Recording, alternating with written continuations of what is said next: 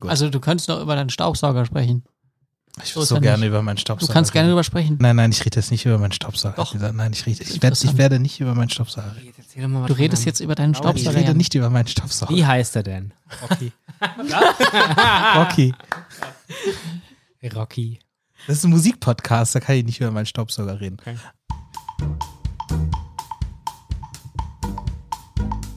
Herzlich willkommen bei Stocksteif und Prüde, dem Klassik-Podcast.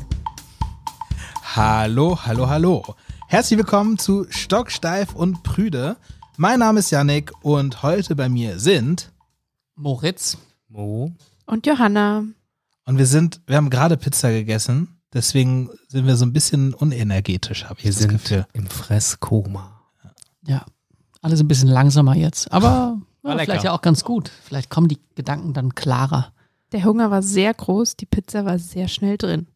Wir reden heute über Orchesterspielen, Solospielen und Kammermusikspielen. Also Einzelkämpfer oder Herdentier. Was, was sind wir? Was bedeutet das als Musiker? Worauf kommt es an?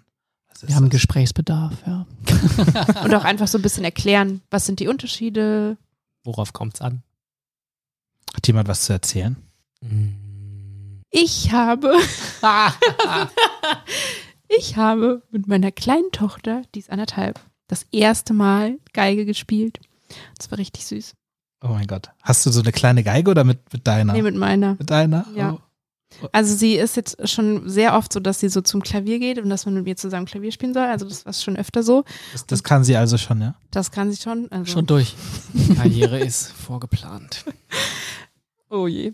Ähm, und ja, das war jetzt neu, dass sie dann auch so zu meinem Geigenkasten ging. Und dann, wenn ich jetzt aber spiele, dann kriegt sie immer so einen Schreianfall, weil sie es halt alles gerade selber machen will. Und da habe ich mir überlegt, okay, wie stelle ich das denn jetzt an, dass sie dieses Instrument halt nicht kaputt macht, weil wäre nicht so gut.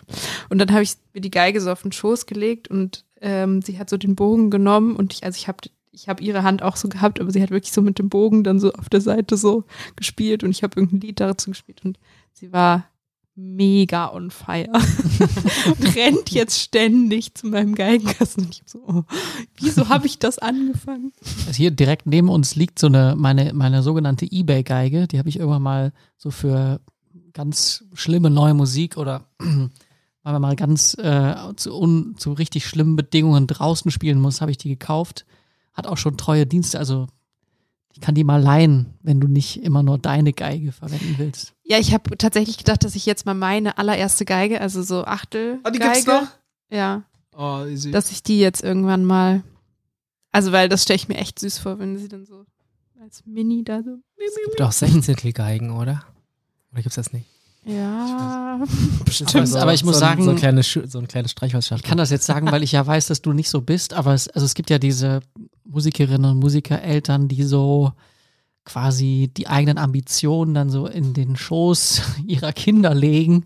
Also wir alle kennen die Leute, die das, die das quasi, die das Resultat davon sind manchmal, wo dann, wo dann gesagt wird, so ja, ich habe vielleicht nicht früh genug angefangen zu üben, aber jetzt meine Kinder hingegen, die werden richtig Ja, das sind dann auf jeden Fall, da, da entstehen dann am Ende Erwachsene, die wirklich total in sich selber ruhen und sehr zufrieden ja, sind. das und ist also, eine super das, Methode. ja, absolut.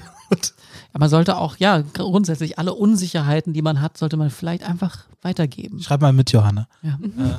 Nee, aber also sozusagen, ich habe wirklich noch nie von irgendeinem Kind gehört, das früher als mit drei mit Geige angefangen hat. Du bist jetzt bei eineinhalb, würde ich schon. Also Wenn, wenn Nein, sie ich jetzt will ja nicht, dranbleibt, wenn, wenn sie jetzt dranbleibt, wird's was. genau, genau. Das, also jetzt äh, täglich immer ein bisschen anziehen, jeden Tag ein bisschen mehr. Dann So irgendwann können wir, können wir mit acht Jahren schon Jungstudentin, können wir schon mal drüber reden. ah, hör auf zu Ist das eigentlich ein Ding für euch? Also, äh, wie, wie fändet ihr das, wenn eure Kinder MusikerInnen werden äh, später? Also ich, ich, also Jetzt musst du das sowas von ablehnen. nee, aber bei mir war tatsächlich so, am liebsten gar kein Instrument spielen und davon musste ich mich so ein bisschen weg überreden lassen, weil natürlich Also für deine auch- Tochter jetzt, Ja. oder? und also natürlich ist es total toll Musik zu machen. Also das ich liebe das ja auch, aber ich, also ich, man kennt ja natürlich auch die Schattenseiten und deswegen war ich immer so auf keinen Fall auch nur irgendein Instrument und mittlerweile bin ich dabei, okay, auf keinen Fall Geige, aber alles andere vielleicht Und schon. jetzt wird's Geige. ah. Perfekt. Nein, aber das ist ja jetzt eher so zum Spielen und sie hat einfach Bock drauf. Das sagst du Ja, jetzt noch. kauf dir, ich, der Onkel Janik kauft dir zum dritten Geburtstag eine Bratsche oder so. Ja, Ja, Bei ich, euch? ja, ich glaube, ein Instrument lernen an sich finde ich schon cool für mein Kind. Also so, ich weiß nicht, sehe natürlich meine Schüler und arbeite ja super viel mit Kindern und Jugendlichen und ich denke einfach, es ist gut für die Birne. Und es ist irgendwie gut für die Entwicklung, so ein Instrument zu spielen, ob, ob man daraus jetzt einen Beruf machen muss und da, das so pushen muss, dass man, dass die Kids irgendwie mit acht Jungstudent werden oder irgendwie in der Elfi sitzen und äh, große Konzerte geben, das ist natürlich die andere Frage. Aber so als Hobby finde ich es erstmal mega cool und sinnvoll. Ja. Ja, würde ich auch so sehen. Also, das, also das, das ist was unglaublich Schönes ist. Ich meine, bei Geige ist natürlich wirklich so, ich, ich bewundere alle Eltern, die wirklich so Streichinstrumente ihren Kindern, vor allem Geige, ihr- ihre Kinder lernen lassen. Es ist jetzt nicht im eigenen, also es ist überhaupt nicht Eigeninteresse, weil ähm, ich rate jetzt hier mit den Leuten ein bisschen davon ab, aber es dauert halt wirklich so vielleicht fünf Jahre, bis es nach irgendwas klingt, was wirklich ähm, so ist, dass es nicht äh, ja so sirenenartig oder Kratz oder Katzengejaule oder so. Und man muss dann ja immer, also ich stelle mir das zumindest so vor, muss man, man muss ja immer dann so total supportive sagen, ja schön, richtig schön. ja, wie du jetzt da, also, das, also du, jetzt, manchmal ist der Ton auch schön klar gewesen, aber naja, Stell dir mal immer. vor, dein Kind würde Schlagzeug lernen. ja, dann ist zumindest, äh, also ist wahrscheinlich viel Action so, ist aber halt viel Action. ja. Es rumpelt halt auch erstmal ein paar Jahre einfach Mhm. derbe. Und halt jeden Tag. Brauchst schon ein freistehendes Haus am besten. Ne? Oder irgendwie sehr alte Nachbarn, die nicht mehr gut hören. Ja, wahrscheinlich ist es dann am coolsten, wenn die eigenen Kinder irgendwas spielen, was nichts, nicht, also wenigstens nicht das eigene Instrument ist, weil Ziehharmonika. Ja, ja, weiß ich nicht, ja. Nee, aber weil sonst, sonst könnte ich die ja sogar unterrichten oder Oh könnte Gott. dann, also das fände ich ja voll schwierig. Die vergleichen sich dann ja sofort mit einem auch. Und das fände ich dann irgendwie, Das kann tricky werden. ja. Ähm, kleiner Fun-Fact noch zum meinem äh, ähm, Großwerden und Jugendlichsein mit Schlagzeug. Ähm, unsere damaligen Nachbarn sind, äh, das habe ich gehört, nachdem ich zum Studium weg, weggezogen bin, auch weggezogen und, und zwar in ein Haus am Waldrand.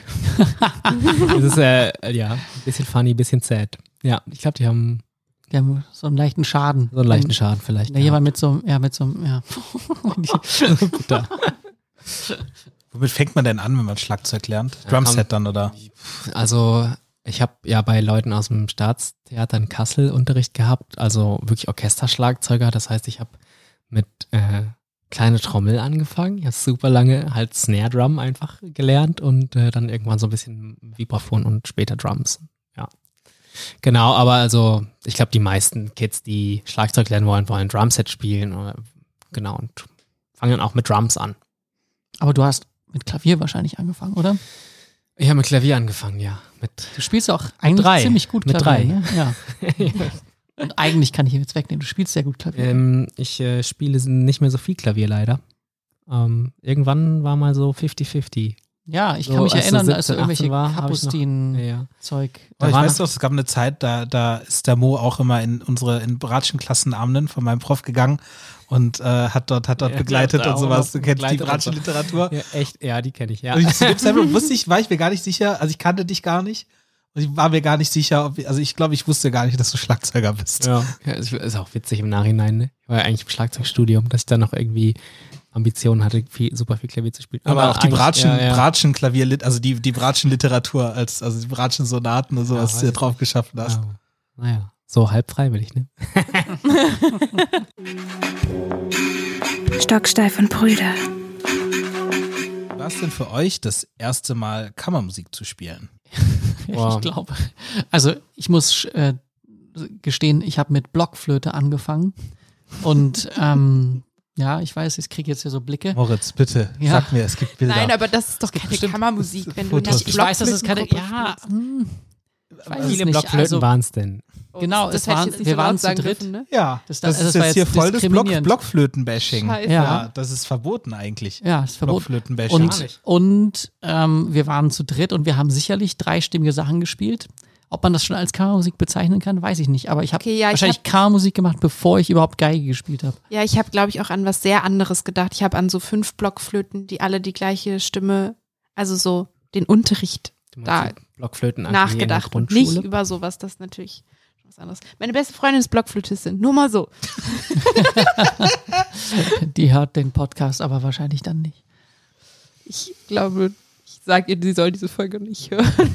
Das mit der Blockflöte ist auch ein Ding, das habe ich nie verstanden. Also hat, hast du das Gefühl, äh, bist du dadurch ein besserer Musiker geworden? Oder ist das ein guter Einstieg? Ich glaube, es ist halt so, das ist von der Tonproduktion eins der leichteren Instrumente, würde ich jetzt mal sagen. Ich, wie gesagt, no offense hier deiner Freundin gegenüber, aber im Prinzip tutest du halt rein und dann ist der Ton da. Mm, natürlich gibt es dann unterschiedliche schöne oder weniger schöne Formen von der Ton ist da. Ähm, und dann musst du halt, ähm, also auch die, sozusagen das Klappen oder das, das Lochsystem, was man da so bedient, ähm, ja, das ist so einfach, dass das wahrscheinlich relativ intuitiv vonstatten geht und ich habe auch Blockflöte gespielt früher. Ich habe auch Blockflöte gespielt. Ja, so sieht es nämlich okay, aus. Dann bin Janik. ich der Einzige, der nicht Blockflöte gespielt hat. Nein, ich habe mit drei angefangen, Geige zu spielen. Ich wollte, wollte keine also hier Abkürzung drei nehmen. Klavier, also, drei Flöte. Ich habe mit acht angefangen, Geige zu spielen. Das ist super spät. Ich weiß, ich weiß. Auch jetzt wieder. Die, die, die, ja, die, die Blicke, die wertenden Blicke. Also mein erstes Mal Kammermusik war, glaube ich, tatsächlich in Weikersheim. Nein, war ich da dabei? Ja. Wie alt warst oh du da? Oh mein Gott. 13. Oh. Was hast du gespielt? Ich habe mit deinem Bruder doch Nani-Trio gespielt. Ich erinnere mich. Mhm. Und ich war, also ich weiß noch, ich war, also es war sowieso, ich war so geflasht nach dieser Woche. Es war so das heftigste Erlebnis für mich. Also sowieso mit anderen Menschen dann Kammermusik zu machen, war irgendwie voll krass. Und dann saß ich auch noch in diesem am Abend vom Blatt Mendelssohn Oktett Mhm. spielen. Es gibt, es gibt Videos davon. Nein. Mhm. Oh mein Gott, ich habe nämlich keinen Ton gespielt, wirklich, weil, also ich konnte weder vom Blatt spielen und ich habe zum ersten Mal in meinem Leben Kammermusik gemacht und dann setzt so jemanden mal in so ein Mendelssohn-Oktett vom Blatt spielen. Das war so richtig krass, weil ich saß da nur so und war komplett lost, fand es aber ganz toll, da drin zu sitzen. Ja, das ist aber auch das perfekte Stück. Also ich habe da auch, auch ähnlich mit Mendelssohn-Oktett so tausend äh, Jugenderinnerungen an so Kammermusikkurse. Ich habe es, glaube ich, wirklich schon an jeder Geige ein paar Mal gespielt und leider auch wahrscheinlich bei dem Stück am meisten festgestellt, dass ich unter Alkoholeinfluss gar nicht Geige spielen kann. Ist auch eine Erfahrung wert. Ja. Und bei dir, Mo? Ja, ich glaube, mein erstes Mal Kammermusik war nicht wirklich Kammermusik, sondern ähm, die ersten Proben mit meiner Band. Ich Oh. habe ähm, Das ist auch keine bevor, Kammermusik. Ja, bevor ich halt irgendwie klassische Kammermusik gespielt habe, hatte ich einfach Bandproben, so in der 8., 9. Klasse mit irgendwelchen Schulkumpels. Weil das war halt so die Besetzung, so alles einfach besetzt und man probiert sich halt aus, ne, und zo- zockt eine Runde Drums und so. Ich glaube, ich habe so richtig Kammermusik erst später gemacht, echt so jugendlich, irgendwann so 15, 16 rum. Und ja, davor war aber dieses, dieses Chapter so schon, schon offen, wo ja man auch Sachen ausprobiert hat und arranged hat und viel, viel Zeit in Proberäumen und ne, ja, so Räumen zusammen verbracht hat einfach, ne? So. Mhm. Ich habe das, hab das jetzt mal in die Runde gefragt, weil das irgendwie so interessant ist, weil man das erst relativ spät macht. Und womit fängt man an, wenn man ein Instrument spielt? Also hätte ich euch jetzt gefragt, was ist denn, wann habt ihr denn das erste Mal Solo gespielt? Also es war wahrscheinlich von Anfang an, oder? Wenn man es so sieht.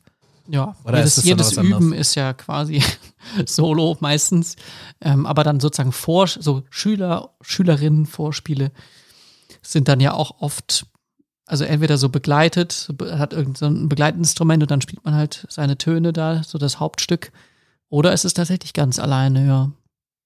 Aber Also- es kommt doch darauf an, wie man Solo definiert, oder? Also auch jetzt bei uns in dieser Fragestellung, Mhm. ist Solo jetzt wirklich diese Solo-Karriere, wo du jeden Tag mit einem anderen Orchester in einer anderen Stadt solistisch mit einem Orchester spielst oder halt alleine, so ganz alleine. Stimmt, das ist, fällt beides darunter, ne? Jeder Pianist, der einen Klavierabend alleine gibt, ist Solist, so, aber, Solist ist man, wenn man, wenn wir so drüber sprechen, wahrscheinlich am ehesten als Solistin oder Solist mit Orchester. Okay, und was ist Kammermusik? Kammermusik ist eigentlich schon, würde ich sagen, ab zwei Leute, wenn man ziemlich gleich, also es ist, glaube ich, das Wichtige daran ist, dass es nicht nur ein Instrument gibt, was so völlig banale Begleitfunktionen erfüllt, sondern dass beide Instrumente eine eigenständige Stimme haben, die aber ein, zwei oder mehr Instrumente und die aber sich irgendwie ergänzen und aufeinander Bezug nehmen.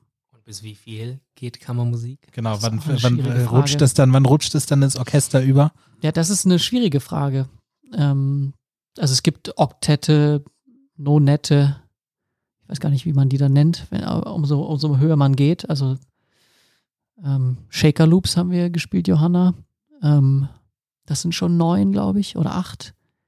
Mendelssohn Oktett haben wir gerade erwähnt. Also das ist so ein bisschen so, oder es gibt irgendwelche Schubert-Oktett, das sind so die größeren Kammermusikbesetzungen. Es gibt aber auch zum Beispiel die Kammermusiken von Hindemith, die aber auch dirigiert werden. Also das ist sozusagen ein schwammiger Begriff. Ähm, das vielleicht zeichnet eigentlich auch die Kammermusik aus, dass sie meistens nicht, also fast immer, 99,9 Prozent der Fälle nicht dirigiert wird, sondern dass es einfach ähm, Einzelspielerinnen gibt, die miteinander spielen. Wir hören uns mal ein Hörbeispiel an, was, glaube ich, ganz klar Orchester ist. Nämlich ein Live-Mitschnitt der Scheherazade, die wir in Hannover gespielt haben, bei unserem Format Kult.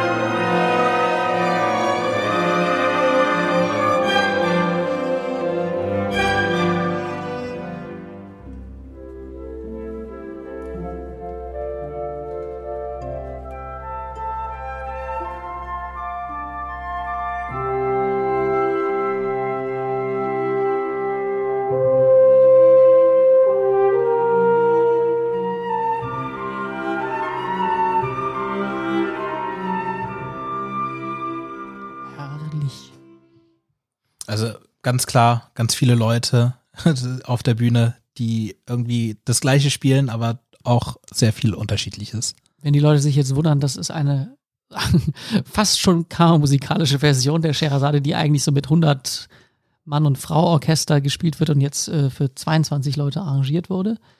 Ähm, aber das ist auch ganz klar Orchester, weil ähm, mit Dirigent und ja, einfach die Anzahl der Leute. Streichinstrumente sind alle mehrfach besetzt. Mhm. So Stimmgruppen. Wollt ihr was Kammermusikalisches hören oder was Solistisches? Gehen wir von groß nach klein. Mhm. Dann Kammermusik. Okay, Kammermusik. Ach, wie schön. Dabei könnt ihr beiden mir was dazu sagen, Moritz und Moritz. Das habt ihr Yes. nämlich Haben aufgenommen. wir verbrochen. Das haben wir verbrochen. Ja. Äh, About Escher kommt jetzt. Ja, Was ist Mario das? Caro, cooles Stück für Marimba und Geige, haben wir während Corona für äh, ein Format vom Orchester eingespielt. Genau, ein cooles Duo mit drei Sätzen, ähm, relativ minimalistisch. So ein bisschen manisch, Ja, also sehr, genau. sehr viele so ähm, Ausbrüche und dann aber auch wieder ähm, ja, irgendwie lyrische Stellen. Aber jetzt in dem Satz vor allem so ein bisschen was Getriebenes. Also eigentlich ein interessanter emotionaler Inhalt.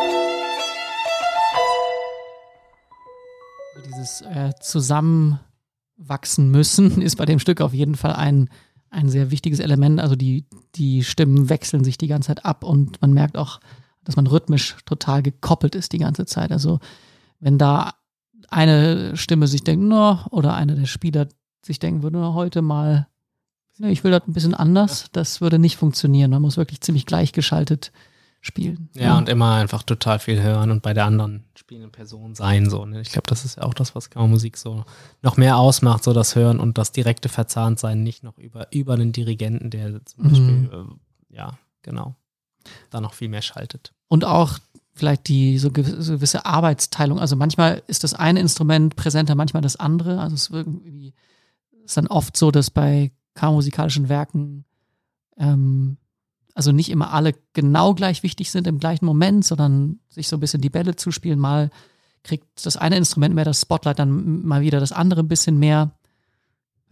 Wo, wo seht ihr euch denn eher? So solistisch, kammermusikalisch, Orchester? Also mein, mein Wesen ist ganz klar kammermusikalisch. Und also vielleicht merkt man jetzt auch schon in der Musikauswahl, die Kammermusik, die wir jetzt gerade gespielt haben, ist auch in gewisser Weise solistisch. Das Orchestrale, was wir gehört haben, da gibt es riesen Soli für ganz viele Instrumente. Also da ist sozusagen das Solistische auch nicht ganz unwichtig.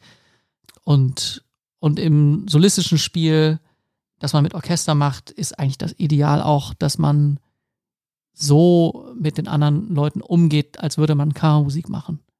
Also und insofern würde ich sagen, das Kammermusikalisch ist irgendwie fast immer das Ideal. Auch wenn man ganz alleine spielt, das wäre vielleicht auch noch bei dem äh, Stück, was dann solo kommt, äh, man kann ja auch mit sich selbst im Dialog äh, Musik machen. Also ich äh, glaube, bei mir ist es auch schon alleine so ein bisschen durch das Instrument, Schlagzeug und durch seine Entwicklung ähm, so ein bisschen begründet, weil natürlich die Rolle des Schlagzeugers im Orchester, dadurch, dass halt, keine Ahnung, bei klassischen Opern oder ähm, ja, dem Repertoire, das so im Konzertorchester gespielt wird, da ist die Rolle des Schlagzeugs auf jeden Fall gänzlich eine andere. Allein dadurch, dass halt zum Beispiel keine Instrumente wie Marimba oder Vibraphon oder sowas verwendet werden. Das heißt, das ist meistens wirklich klassische Perkussion, Pauken, Becken und so. Und da kann es schon durchaus mal vorkommen, dass halt so ein Operndienst auch ja lange wird, weil natürlich das äh, relativ ja, relativ sparsam dann oft eingesetzt wird und so. Und da muss ich schon sagen, dass mein Instrument halt dadurch, dass viele neuere Kompositionen jetzt im Kammermusikbereich entstehen, auch da einfach sehr viele Vorteile hat und da einfach sehr viel geschrieben und gemacht wird. Ja. Deswegen ich auch Team, Team Kammermusik ist, glaube ich, auch das, was ich am meisten gemacht habe mittlerweile. Ja, bei mir tatsächlich auch. Also ich hatte so das Gefühl, als ich ins Studium eingestiegen bin, dass es irgendwie so klar war, dass es für alle Richtung Orchester gehen muss. Und das war bei mir irgendwie nie so, ich habe das irgendwie nie so gefühlt oder dass ich das so, das ähm, war irgendwie nicht so meine erste Wahl, sag ich mal. Und ähm, habe deswegen ganz viel einfach immer drumherum gemacht. Und Kammermusik war einfach immer das Hauptding für mich, was ich gemacht habe im Studium und auch grundsätzlich. Und es ist für mich auch, ja, ich glaube irgendwie deshalb mache ich Musik oder deswegen, ähm, weil man dort so eng mit den Menschen verbunden ist, wenn man Kammermusik macht. Und das finde ich einfach mega schön. Und das geht, finde ich, nochmal darüber hinaus, was auch im Orchesterspiel möglich ist, weil das so viele Leute dann sind oder über einen Dirigenten auch nochmal geht. Und natürlich versucht man das so kammermusikalisch oder so eng verbunden wie möglich auch zu machen, aber es ist irgendwie trotzdem was anderes nochmal. Janik, das musst du auch sagen. Ich muss auch sagen, also ich hol mal aus. Meine, Mutter wollte, wollte eigentlich immer, dass ich, dass ich Solist werde. Ich komme nicht aus einer Musikerfamilie, kannten das gar nicht anders. Da dachte ich, okay, gut, Musiker, dann, dann wird man halt irgendwie Solist und hat gar nicht richtig auf dem Schirm, dass irgendwie Orchester spielen oder Kammermusik oder sowas, dass das auch irgendwie erstrebenswert sein könnte.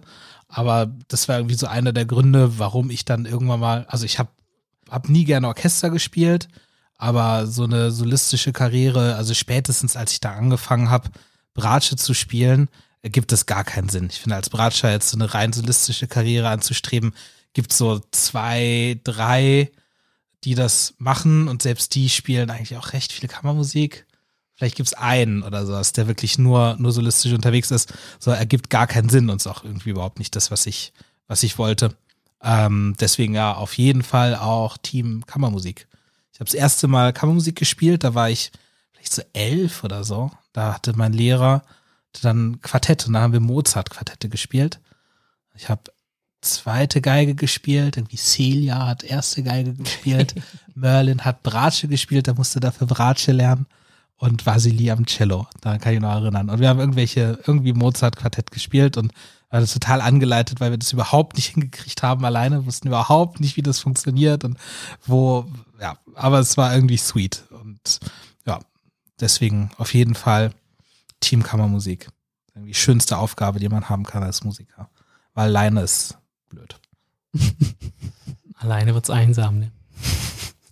Naja, wir sind halt alle immer in unserem Job verpflichtenderweise oder keine Ahnung, muss so sein, auch viel alleine, weil das Zeug vorzubereiten und die ganze Zeit äh, auch so im Studium erstmal überhaupt oder jetzt so dahin zu kommen, das ganze Üben findet ja einfach alleine statt im Übezimmer. Und ich glaube, deswegen lechzen wir vielleicht auch so danach. Aber das Schöne bei der Kammermusik, jetzt, jetzt lehne ich mich vielleicht aus dem Fenster, aber Kammermusik kann man nicht so gut alleine üben, finde ich. Also bis zu einem gewissen Punkt. Aber, aber so sagen wir mal so, wenn du jetzt einen, äh, weiß nicht, wenn du jetzt ein Brahms Violinkonzert spielen würdest, dann würdest du ja wahrscheinlich, also mit Orchester würdest du wahrscheinlich schon recht gut vorbereitet in die erste Probe kommen und dann nicht das Gefühl haben, so, ich habe jetzt hier dieses Orchester und, und wir arbeiten uns das jetzt gemeinsam. Und wenn man jetzt so ein Brahms äh, Streichquartett spielt, dann guckt man sich das natürlich vorher an, so, weil man will ja irgendwie das auch einigermaßen spielen können, aber der ganze Prozess im Proben, wie entsteht dieses Stück, wie kommt man zusammen, das, das passiert ja dann zusammen. Ja, absolut. Und also, das ist, also die Anforderungen sind auch tatsächlich sehr unterschiedlich.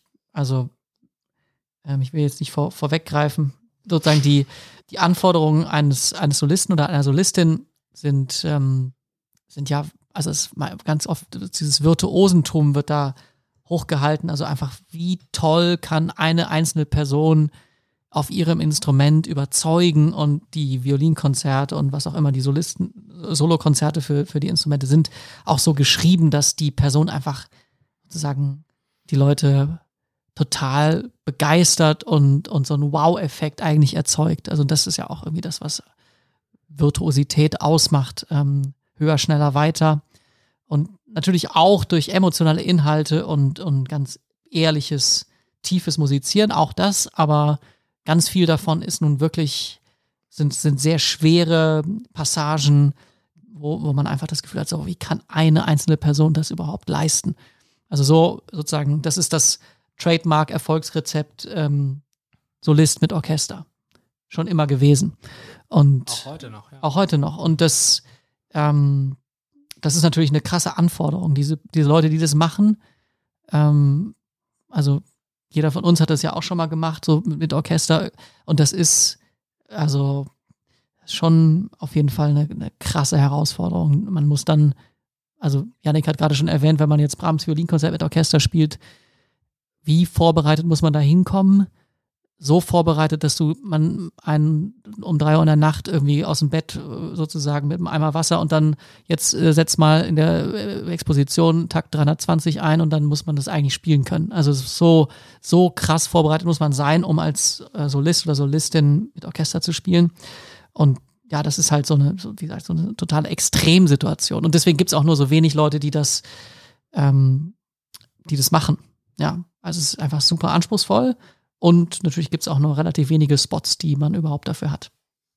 Und es ist aber auch irgendwie krass, dass es trotzdem so ein, was du auch so jetzt gesagt hast, deine Mutter hat immer wollte, dass du Solist bist. Also es hat ja schon auch so ein, ähm, naja, ich weiß nicht, so ein Ruhm oder irgendwas, was man damit verbindet, dass alle das so übelst abhypen mhm. auf eine Art. Das ist ja schon auch so nach dem Motto, man, man wird Solist oder man hat es halt nicht geschafft und dann Ja, ist man ja. dann im Mhm. Orchester graben. Ja. Ja, das ist, also, das ist sozusagen Teil der, des Ausbildungsprozesses. Es geht ein bisschen in die Richtung, dass alle so kleine Solistinnen und Solisten werden sollen. Äh, man studiert natürlich vor allem dieses Repertoire, weil es super anspruchsvoll ist und weil man davon ja auch, dann auch ganz viel lernt und sich verbessert und dann am Anfang kann man vielleicht Mendelssohn Violinkonzert spielen und dann irgendwann tatsächlich Brahms oder weiß nicht Sibelius oder so. Und das ist ähm, ja also auf der einen Seite logisch, auf der anderen Seite, ähm, wenn man so drüber nachdenkt, auch auch ein bisschen toxisch, weil natürlich nicht alle können Solistin oder Solist werden. Ähm, nur ganz wenige Leute, die das, die da überhaupt hinkommen und dass man so ein ganzes Ausbildungsprinzip ziemlich in die Richtung ausrichtet.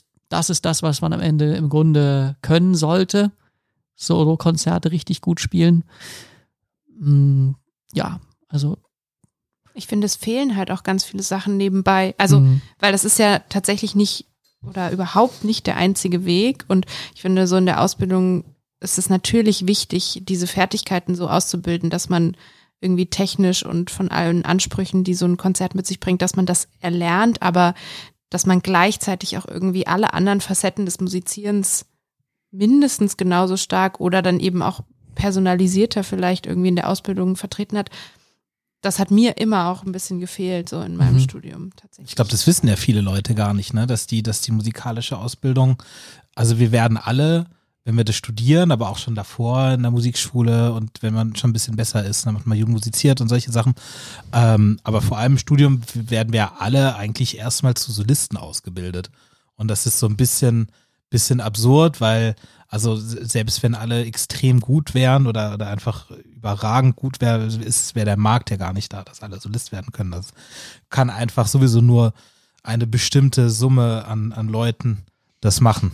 Mm. Ja, es ist interessant. Also das ist äh, bei meinem Instrument halt wieder ein bisschen anders als bei euch, halt auf jeden Fall. Ne? Aber das liegt natürlich auch daran, dass da ist halt so bei, an vielen Hochschulen so Orchesterschlagwerk, so das Achievement, also die Orchesterstelle zu bekommen und so. Und äh, es gibt eh nur, ja genau, ein oder zwei Leute, die kommerziell halt wirklich erfolgreich sein können. Als, Sagst du, es als gibt Solo- nur den einen. Ja, es gibt es gibt, als das, Solisten, das, stimmt, ne? stimmt nicht, aber ja. ja, ja, den einen, ja, Oder, also, und den, den gibt es ja bald nicht nicht jetzt dann bald mehr. nicht mehr und ähm, genau. Und da muss man mal gucken, ähm, wer, wer, wer da so nachkommt. Aber Oh. genau. Ne. Der neue Jedenfalls- Martin Grubinger. Ja, und das Kammermusikzeug läuft so, läuft so nebenbei, oft projektbasiert. Das macht voll Spaß, aber es wird einem eigentlich nicht suggeriert, dass man damit irgendwie eine Perspektive hat als Schlagzeuger. Das ist halt auch vielleicht interessant. Ja, Ja, weil dieser ganze kammermusikalische Bereich, der findet ja komplett so in der Freiberuflichkeit eigentlich statt. Und also darauf wird man ja auch einfach gar nicht vorbereitet. Also entweder so, man wird Solist, das die 0,5 Prozent, oder man hat, also sollte ins Orchester auf eine Stelle. Ähm, also das wird einem, finde ich, im Studium so irgendwie so mitgegeben und dass dieser ganze freiberufliche Markt oder dieser, diese ganze Sparte, was es da überhaupt so gibt und was man machen kann und ähm, eben auch so sich darauf vorbereitet, eben Kammermusik noch intensiver oder irgendwie, natürlich gibt es auch Kammermusik-Master, man kann das natürlich auch studieren, das ist in jedem Studium vorhanden, aber es wird irgendwie nicht, finde ich, so von allen Seiten her beleuchtet und irgendwie. Das ist irgendwie dasselbe, oder? Man wird da ja auch quasi, also so wie man im anderen Studium sehr stark eher so als Solist ausgebildet wird, wird man beim Kammermusikalischen auch, also sagen wir mal so, ist ein bisschen engstirnig manchmal. Man wird halt nicht auf das, auf den Job vorbereitet und auf das wahre Leben. Und das ist so bei den Kammermusikstudiengängen irgendwie auch so. Man äh, lernt halt eben sehr, sehr gut, sein Instrument zu beherrschen und als Ensemble zu funktionieren. Aber ich finde, gerade als Kammermusikensemble muss man also die sind ja so oft selbst gemanagt und da ist man ja eigentlich immer freiberuflich. Da geht es ja um ganz, ganz andere Dinge auch, die man irgendwie können muss, um, um, Erfolg zu haben. Yes, muss mit deinem Leben klarkommen, einen guten Kalender führen, eine Website bauen können, dir gute Übepläne machen. Ja, also das ist auf jeden Fall eine Herausforderung, ähm, dass dieses, dieses System ähm, Musikerinnen, Musiker werden ganzheitlich zu unterstützen im, äh, in der Universität, an der Musikhochschule. Das ist sozusagen nicht trivial, das, also ähm, und es ist auf jeden Fall, wie wir jetzt alle schon gesagt haben, ein bisschen ähm, sozusagen die Ausrichtung ist, ist besonders und ist sehr stark auf dieses Solistische ausgerichtet. Ähm, Zumindest bei uns Streichern. bei ne, uns Streichern ist es bei, bei den Pianisten und Pianistinnen natürlich noch viel mehr. Bei den, also interessanterweise, wir haben uns ja am Anfang gefragt, äh, was sind wir am, also vom Naturell eher Musiker oder was auch immer, Orchester oder Solist.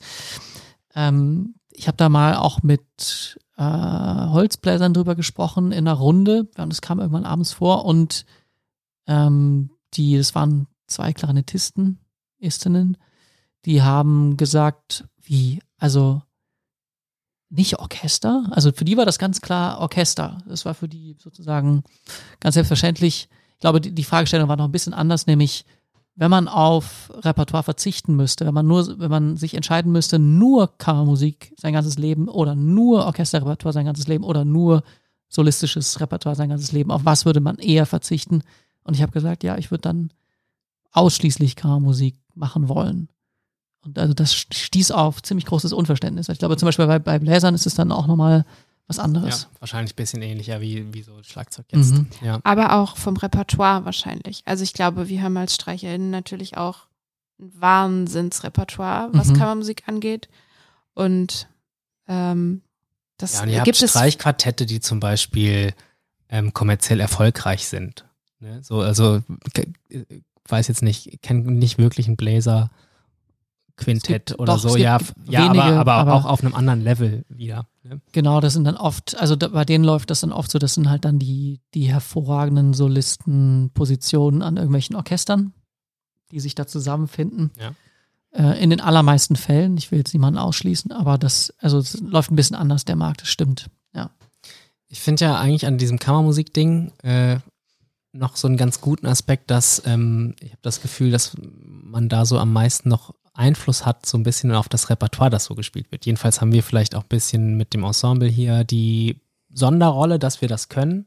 Aber das ist halt natürlich das, was, äh, wenn du jetzt im Orchester einen Spielplan vorgesetzt bekommst oder als Solist für Konzert XY ähm, ein Jahr lang gebucht wirst, äh, gar nicht mehr so gegeben, dass du da so ähm, kreativ auch sein kannst oder dir selbst aussuchen kannst, was du eigentlich so für Musik spielst. Finde ich schon irgendwie einen wichtigen Aspekt.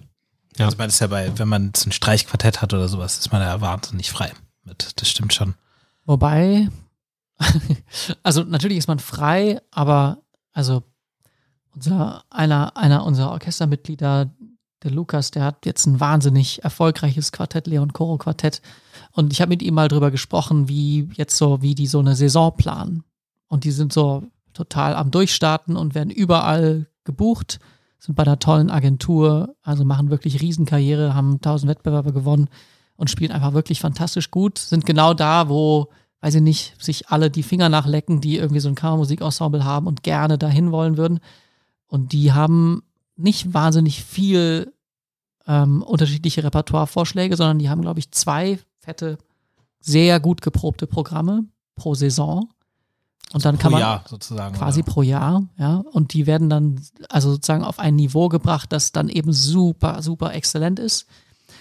Und damit touren die dann. Und dann wird natürlich aus diesen Reper diesem Repertoire, manchmal werden da ähm, unterschiedliche Programme gebaut, aber genau. Also ich, ich hoffe, Lukas reißt mir nicht den Kopf auf, dass, dass ich ihn falsch darstelle, aber also so hat er es mir zumindest gesagt. Und ich kann mir das auch so vorstellen, dass ein, ein Großteil der Konzerte dann eben natürlich das Repertoire sind, was man gerade so für so eine Tour total gut drauf hat, weil ja, das ist super anspruchsvoll. Da ar- arbeitet man wochenlang an manchmal so einzelnen Stücken. Und da sind wir jetzt als Ensemble ja wahrscheinlich auch irgendwie haben eine sehr spezielle Rolle so insgesamt auf dem Markt, weil wir ja viel Kammermusik machen, aber auch Orchester spielen. Und da ist es natürlich ganz anders, weil wir ja ständig auf der Suche nach Repertoire sind und ständig Mhm. auch das ganz, also ich glaube, das ist ja ein Hauptschwerpunkt unserer Arbeit, auch zu gucken, welche Stücke, in welchem Format und wie binden wir die ein und was, was brauchen wir jetzt auch stundenlange Recherchen, überhaupt Suche nach Stücken für Mhm. bestimmte Besetzungen und so. Und ähm, das gibt es, glaube ich, also sonst, wir reden ja jetzt gerade sehr über immer so Standard. äh, Konzerte oder Besetzungen oder so Karrieren, ähm, da ist es, glaube ich, dann wahrscheinlich eher so. Mhm. Ja, aber natürlich gibt es auch die Streichquartette, die wahrscheinlich äh, deutlich mehr Repertoire spielen und unterschiedlicheres.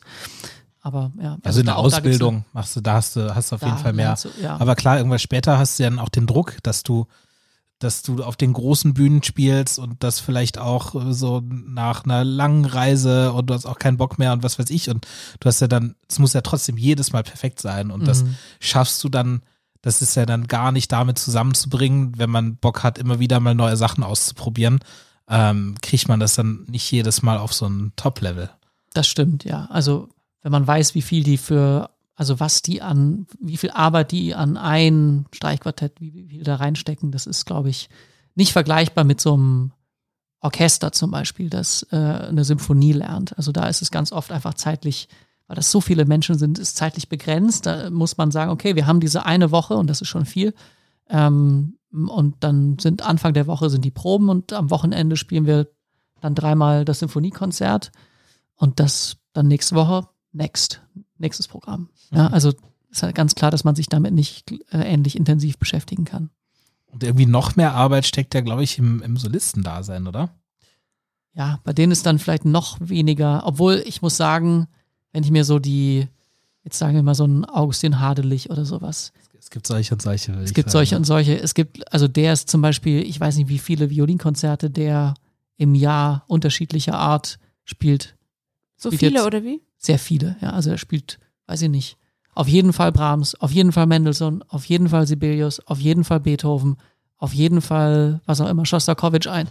Also ich, hier in Hannover spielt er jetzt Schostakowitsch 1, äh, spielt Alban Berg, also so völlig, aber das sind einfach Leute, das sind so ein bisschen übermenschlich.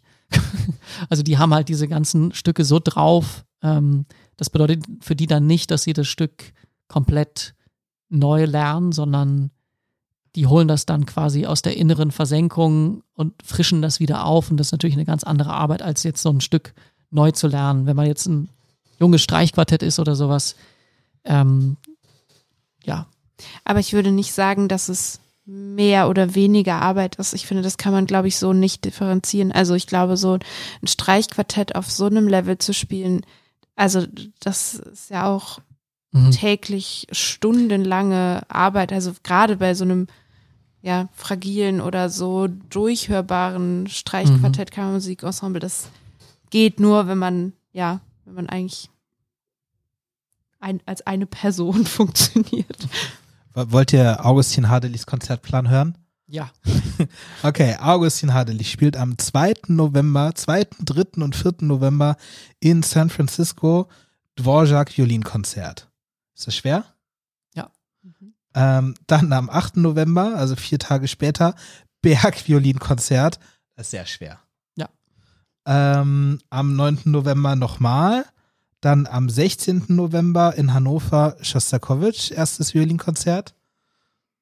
Äh, dann am 19. November, also zwei Tage nach dem anderen Konzert, Tchaikovsky Violinkonzert in der Carnegie Hall. Wie geht das? Danach nochmal Tchaikovsky, oh, ganz viel Tchaikovsky.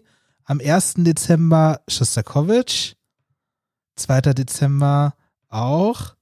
Und dann am 7. Dezember wieder Brahms. Danach Bartok okay, das ist natürlich Violinkonzert. auch krass. Ja.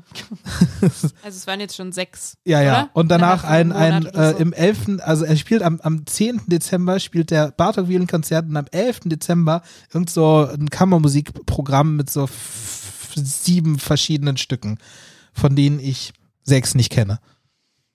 Ja, aber ja, also da muss man auch dazu sagen, solche Sachen wie Tchaikovsky, Brahms ähm, und so, dass das für diese Leute, die da so auf diesem Parkett unterwegs sind, das spielen die jede Saison wahrscheinlich ein paar Mal.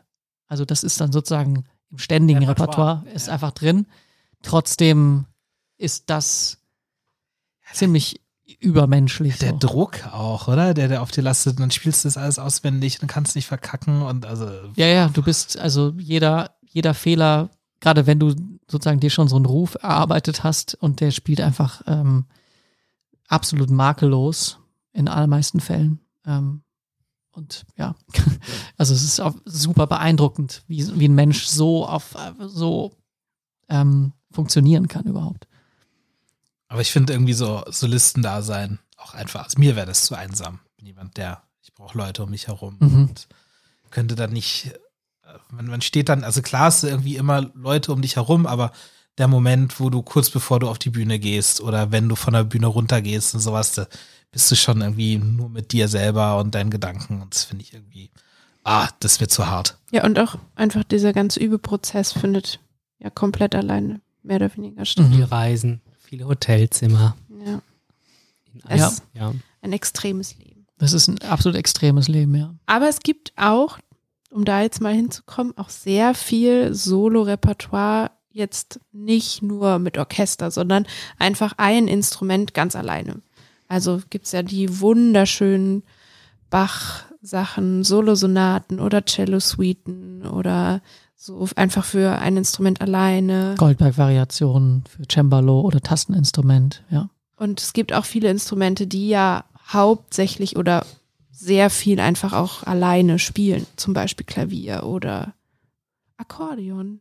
Ich habe ein Musikbeispiel, was so ein bisschen unüblich ist, weil wir haben ein Stück, was, was unser Oboist, äh, Augustin Couris, aufgenommen hat, was für Oboe-Solo ist, was ja irgendwie tatsächlich eher unüblich ist. Und ist auch saumäßig schwer. Wir hören jetzt nur einen kurzen, kurzen Ausschnitt. Mm, aber auch, auch einfach krass, sich sowas drauf zu schaffen. Äh, es heißt La Cigale et la Fourmi.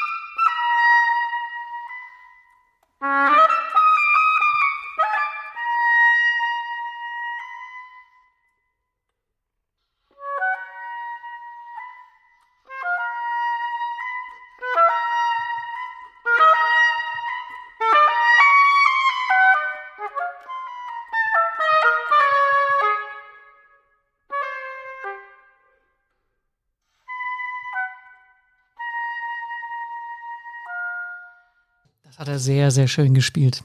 Ja, ist auch geil, einfach mal so eine Oboe so ganz alleine zu hören. Das ist schon auch sehr cool. jetzt nicht jeden Tag, ne? Nee, es gibt, die haben ja fast gar keine, gar keine Solo-Literatur. Wisst ihr, was ich mich gefragt habe gerade? Äh, weil wir alle Team Kammermusik sind, also bin ich mir gar nicht so sicher, ob wir überhaupt dieser Fragestellung so gerecht werden. Ob wir, ob wir sozusagen das Solo-Dasein überhaupt gut repräsentieren und, Und das einschätzen. Orchester-Dasein, ehrlich gesagt. Achso, das auch. Orchester-Dasein. Also ich spiele oft mal Orchester. Ich finde das auch sehr angenehm tatsächlich. Ich, ja, ich glaube, ich kann das, also Orchester kann ich, glaube ich, schon ein bisschen besser. Welche, welche Skills braucht man denn jeweils? Oh ja. Hm. Also wir haben uns doch neulich darüber unterhalten, über das äh, Solistenspielen.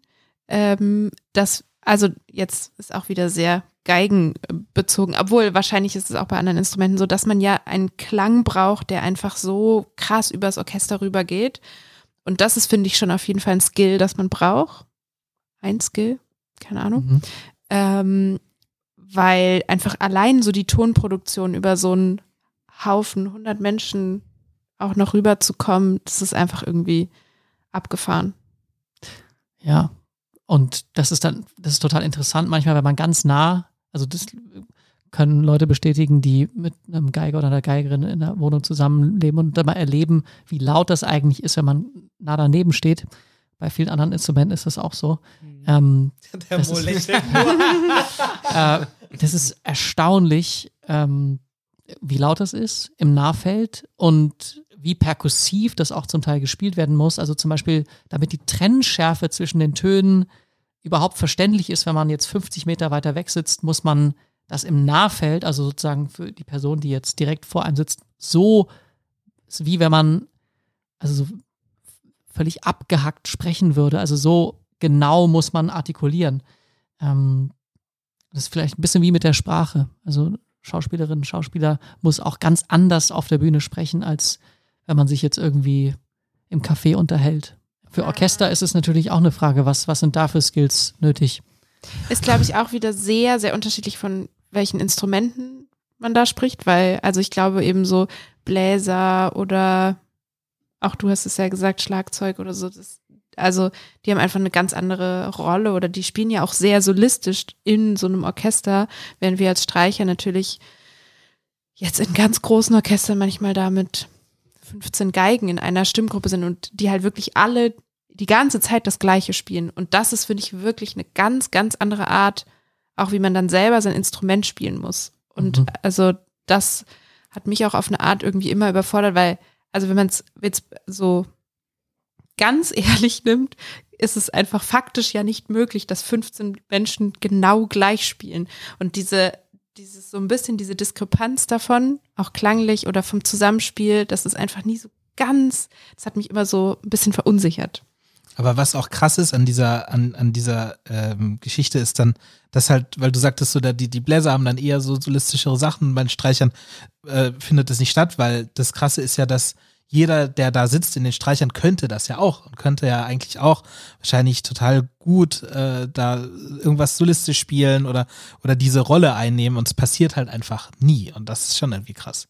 Ja, also die, also zum Beispiel was die Tempogestaltung angeht, ist es für so einen, so einen jemanden, der im Tutti sitzt, in den Geigen oder Bratschen oder Celli, ist es natürlich so, man muss, man kann nicht, ähm, wie, wie man jetzt irgendwie ein Solo spielt, ähm, zu sehr aus der, aus den, aus der Spur fahren. Man muss sich so anpassen, dass man wirklich sozusagen ein, äh, eine Art zu spielen entwickelt, die kompatibel ist mit, mit vielen anderen Menschen, sowohl klanglich als auch rhythmisch, äh, als auch intonatorisch. Das heißt, ähm, das Korsett ist schon ein bisschen enger gezollt. Also man muss ähm, sozusagen total angepasst in gewisser Weise spielen.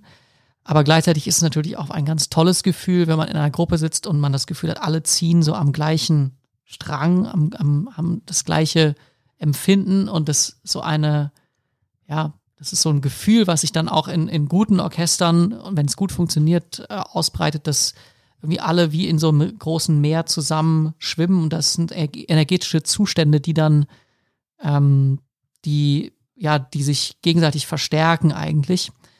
Und deswegen würde ich sagen, kommt total drauf an. Ich würde es gar nicht so negativ sehen. Ähm, es gibt natürlich Leute, die sind frustriert, aber gleichzeitig gibt es auch Leute, die sind total idealistisch und, und ähm, lieben das. Gerade so Orchester spielen. Und jetzt muss ich auch eine Lanze brechen für die großen Opern- und Symphonieorchester. Also vor allem das Repertoire ist, ähm, also wenn man dann mal so eine Bruckner-Symphonie oder, oder so Wagner oder sowas so was Fettes spielt oder auch eine Brahms-Symphonie oder was auch immer, Verdi, dann, also dieser, dieser Energie, die da in dem Raum dann freigemacht wird, in der man ja in der Mitte sitzt, das ist schon auch natürlich was ganz Besonderes und das, das kann wie so ein Erdbeben sein, ja, man ist da irgendwie, ja, taumelt da eigentlich dann irgendwie, also diese, diese Klänge, die da erzeugt werden, die sind schon wirklich ganz schön krass. Ähm, insofern, ja, also wir müssen uns da ein bisschen, bisschen aufpassen, dass wir da nicht zu sehr werten, weil sozusagen das auf jeden Fall hat alles total seine Berechtigung und ähm, genau, es gibt, glaube ich, in jeder, in jeder Sparte total tolle Wege, aber natürlich auch Gefahren in all diesen Sparten. Amen. ich finde, mit diesen wunderschönen Worten, Moritz, versöhnlichen Worten, ja äh, können wir gerne, können wir gerne die Sendung beenden. Und jetzt zum Ausklang spielen wir jetzt das gesamte Oboenstück, was wir vorhin kurz gehört haben. Äh, La Cigale et la Fourmi von Dantal Doris nach dem Outro. Musik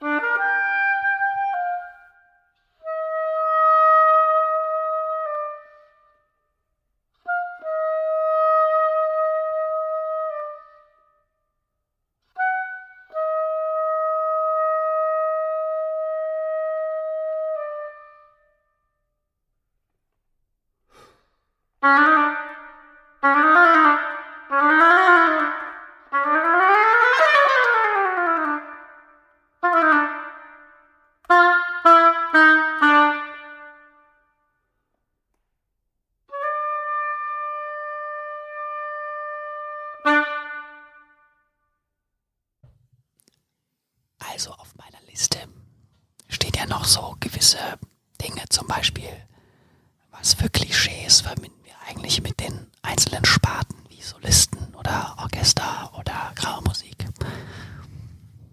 Na, hat jemand tolle Klischees?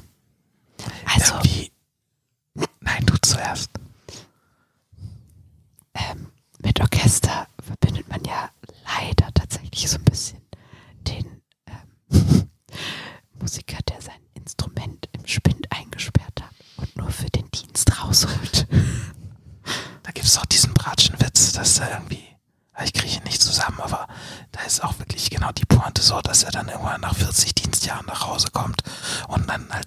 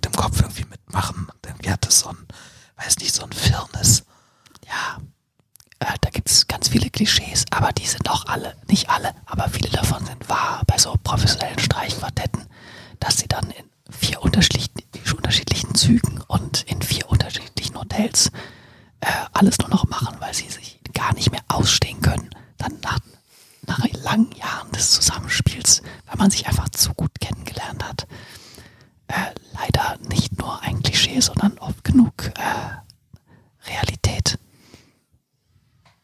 Und fällt euch ein so Listen Klischee